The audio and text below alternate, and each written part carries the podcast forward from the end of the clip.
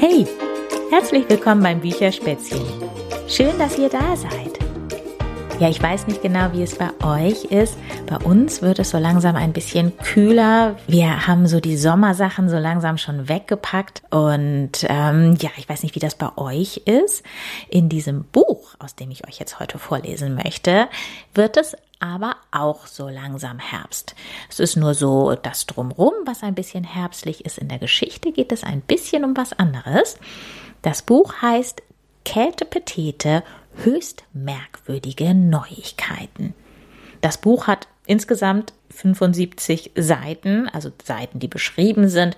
Und ich glaube, wenn ich das jetzt alles vorlese, dann sind wir eine ganze Weile beschäftigt. Deswegen habe ich mir gedacht, ich lese euch den Anfang vor.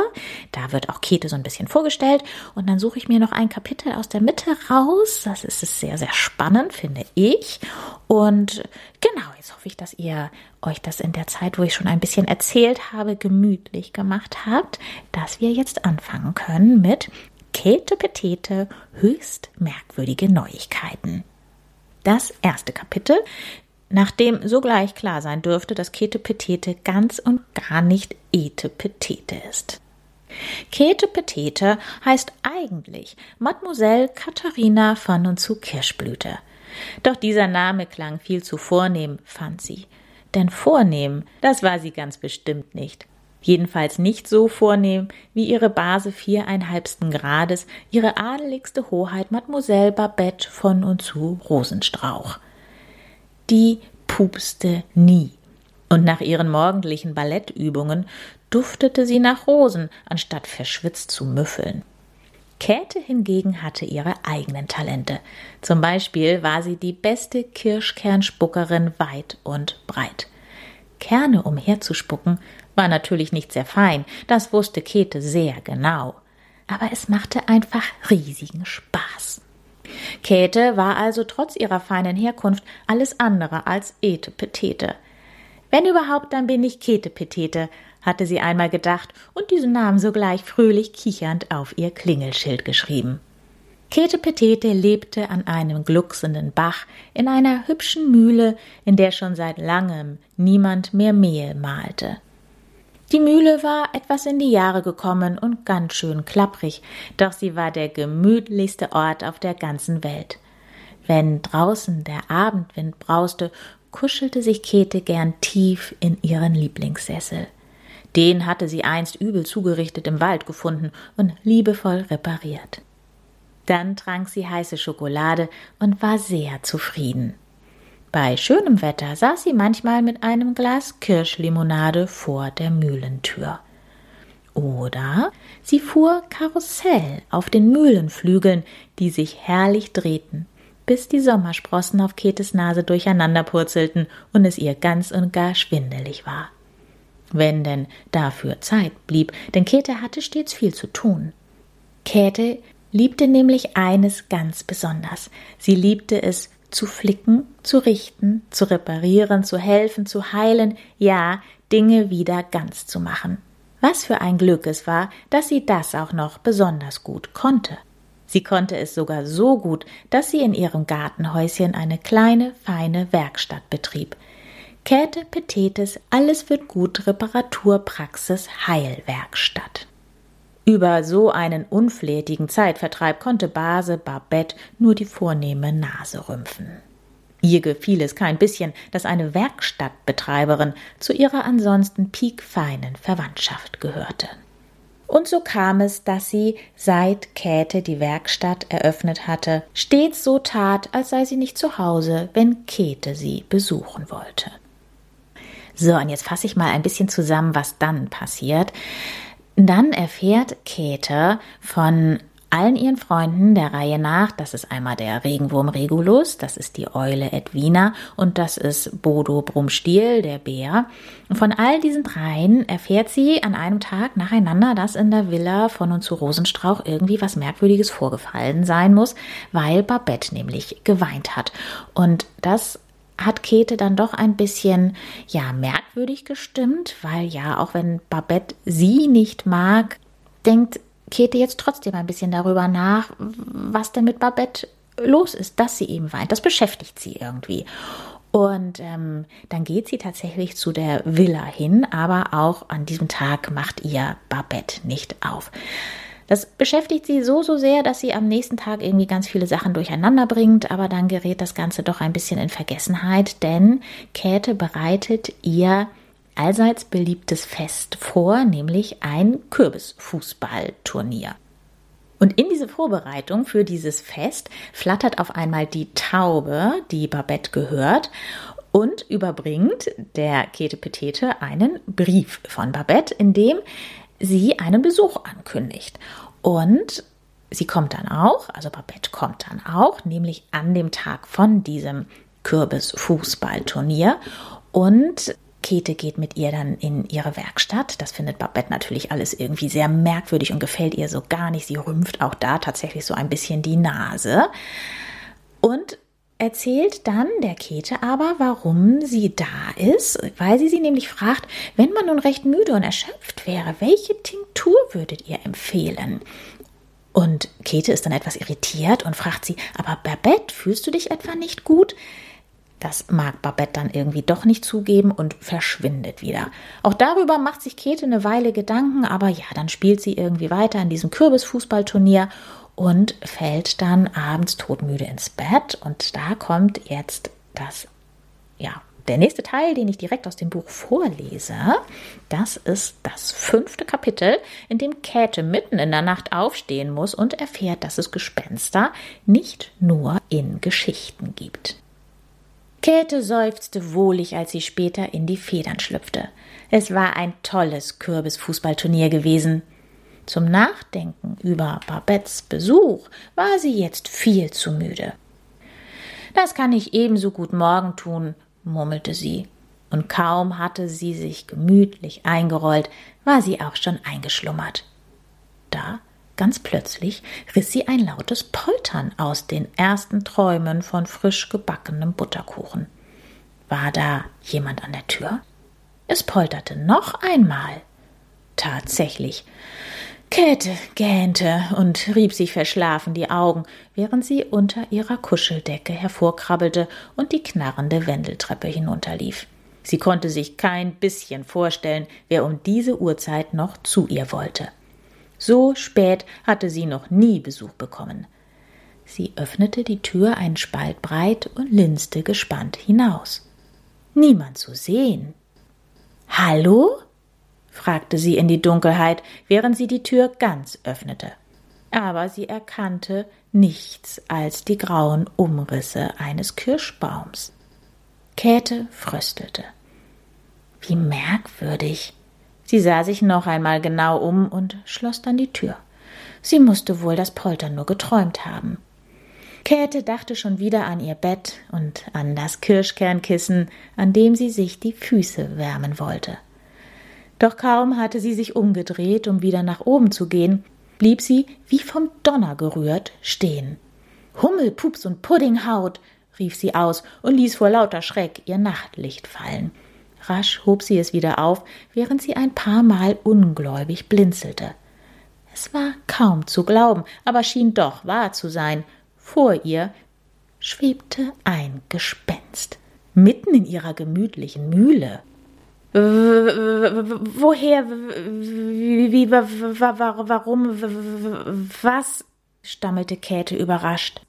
Es tut mir leid, ich wollte dich nicht erschrecken entschuldigte sich das Gespenst.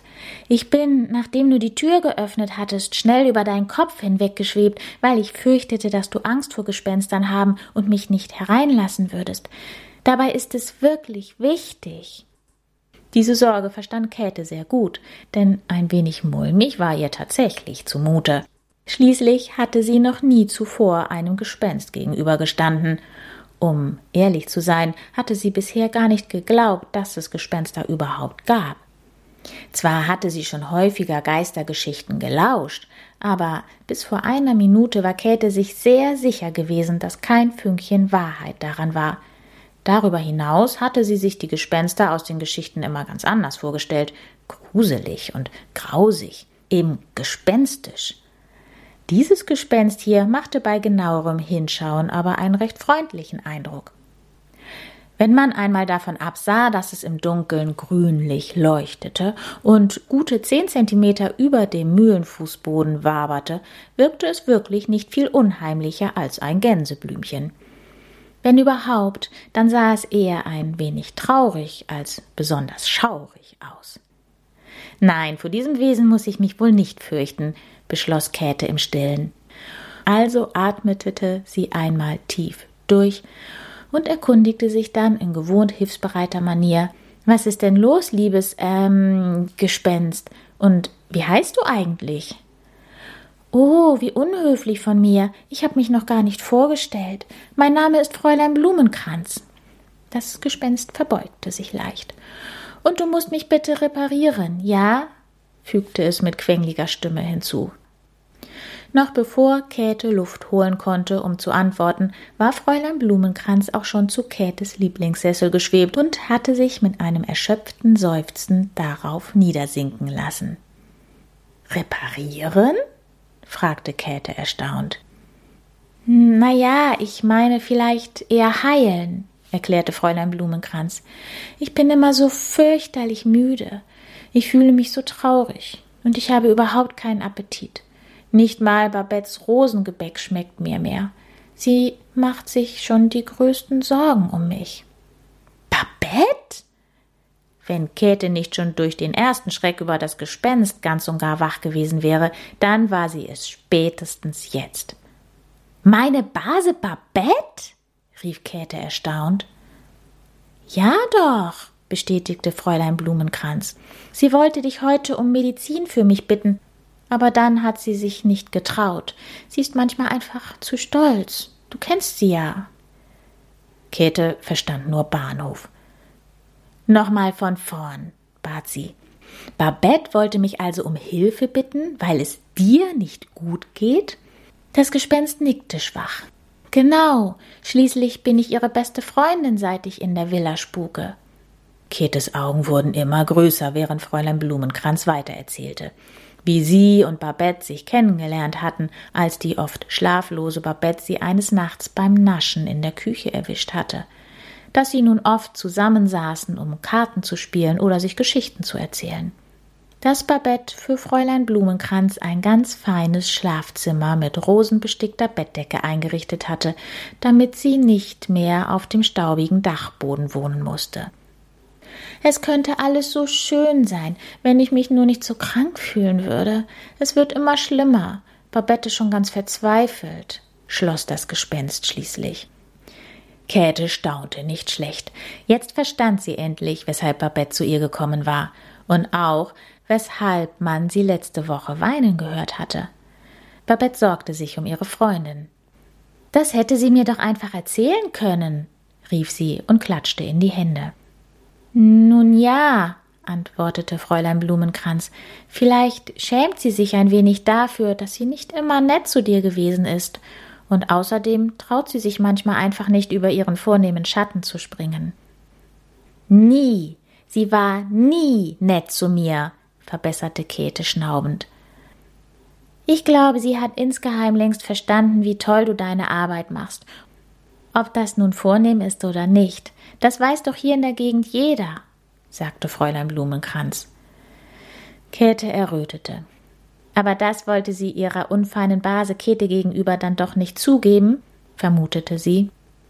So ist es. Und jetzt bin ich einfach ausgebüxt, um es selbst zu versuchen. Käthe betrachtete eingehend das matte Gesicht des Gespenst und zählte im stillen auf. Kraftlos, müde, traurig, Sie brauchte nicht lang nachzudenken. Das dürfte ein Fall für ihren Muntertrank sein. Der hatte auch Edwina wieder gestärkt, als sie nach ihrer Grippe im letzten Winter wochenlang keine Kraft zum Fliegen gehabt hatte. In der Behandlung von Gespenstern hatte Käthe freilich überhaupt keine Erfahrung, doch einen Versuch war es ganz bestimmt wert. Aufstehen, wir müssen in den Wald, um Munterkraut zu ernten. Es muss richtig frisch sein, ordnete sie an. So, und dann marschieren die beiden in den Wald und finden da tatsächlich auch dieses Munterkraut. Da überspringe ich jetzt mal eben zwei Seiten und lese hier weiter. Auf dem Rückweg zur Mühle schwebte Fräulein Blumenkranz voraus. Irrte Käthe sich oder sah die Gespensterdame schon ein kleines bisschen fröhlicher aus? Und bewegte sie sich nicht schon etwas unbeschwerter? Der Gedanke an das Kraut schien sie zu beflügeln. Hier ist es ja urgemütlich, rief Fräulein Blumenkranz aus, als Käthe wenig später ihre Werkstatt aufschloss. Zum ersten Mal in dieser Nacht klang sie kein bisschen trübsinnig. Deine Werkstatt erinnert mich ein wenig an meinen guten alten Dachboden. Vermisst du ihn?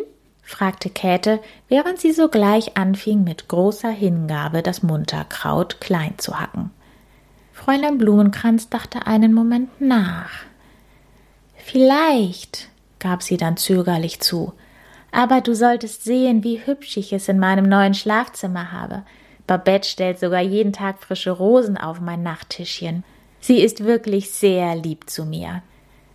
Käthe konnte noch immer nicht recht glauben, dass die liebe Freundin, die ihr Fräulein Blumenkranz beschrieb, tatsächlich ein und dieselbe Person war wie ihre Base Babette. Sie hätte gern noch mehr über Babette geplaudert, doch das Munterkraut durfte keinesfalls älter als eine Stunde sein, wenn es verarbeitet wurde, sonst verlor es seine Kraft.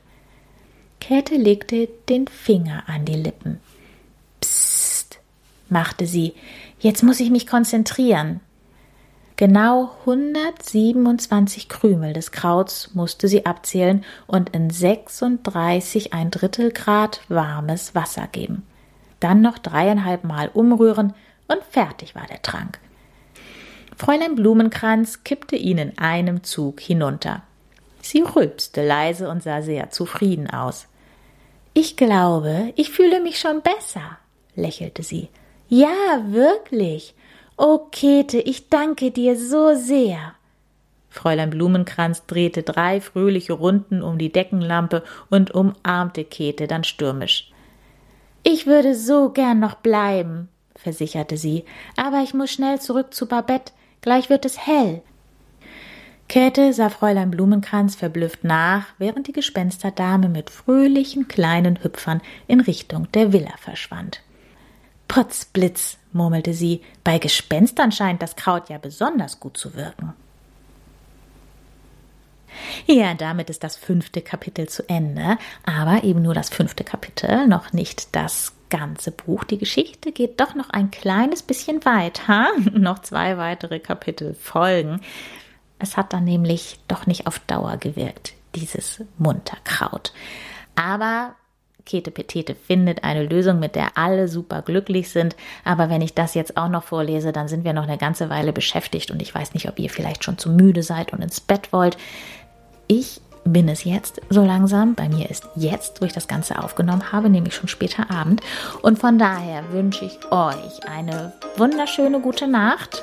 Sollte es bei euch jetzt auch schon Abend sein. Und ja, wenn ihr gerade aufgestanden seid oder das Ganze mitten am Tag gehört habt, dann wünsche ich euch natürlich noch viel, viel Spaß bei dem, was ihr jetzt so vorhabt. Schön, dass ihr dabei gewesen seid. Tschüss, bis zum nächsten Mal. Eure Berit.